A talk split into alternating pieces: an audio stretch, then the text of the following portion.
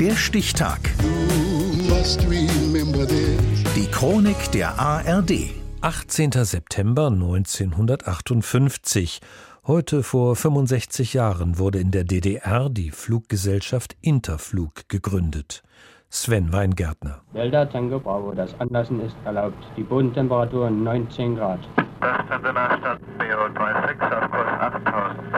Eigentlich sollte die Fluggesellschaft der ehemaligen DDR gar nicht Interflug heißen, sondern Deutsche Lufthansa. Dagegen hatte allerdings die Westdeutsche Lufthansa etwas. Sie besaß die Namensrechte und so wurde die Interflug gegründet. Interflug mit den Linie 9030 bekannt.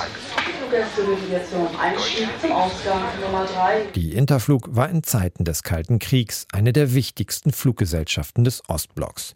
Sie war der Stolz der DDR-Führung. Für viele Bürgerinnen und Bürger symbolisierte sie den Traum vom Fliegen in ferne Länder. Geflogen sind wir zu DDR-Zeiten eigentlich nie. Man ist mal auf den Flughafen gefahren und hat mal geguckt, wie die so abheben. Flughafen Schönefeld war immer Anlaufpunkt Nummer eins gewesen, zu gucken, die Flugzeuge, wie sie ausgesehen haben, wie groß die waren. Ich bin geflogen, weil meine Tante irgendwie den 70. Geburtstag hatte. Und es war schon ein Höhepunkt, kann man wirklich so sagen. Die fernen Länder sahen vor allem die Besatzungen. Stewardessen und Flugkapitäne wurden allerdings streng auf Staatstreue geprüft. Wir hatten alle Freiheiten. Das Einzige, was wir oftmals festgestellt haben, dass wir nicht unbeobachtet waren, sondern Dienste, Sicherheitsdienste im Ausland in Auge auf uns geworfen hatten. Sicherheit war der DDR-Führung wichtig, aber mehr mit Blick darauf, eine Flucht zu verhindern. Es wurde darauf geachtet, dass Paare, die beide bei Interflug arbeiteten, niemals zusammen Dienst bei einem Flug ins KA ins kapitalistische Ausland hatten.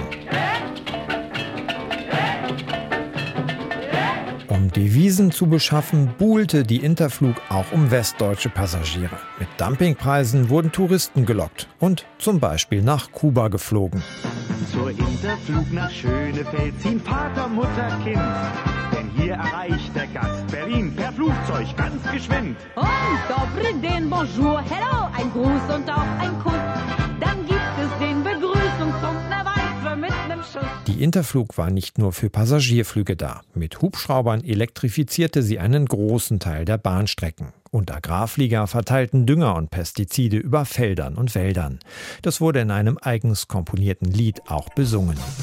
Was schwierig ist vom Boden aus, geht aus der Luft viel besser. Die Enkel wandern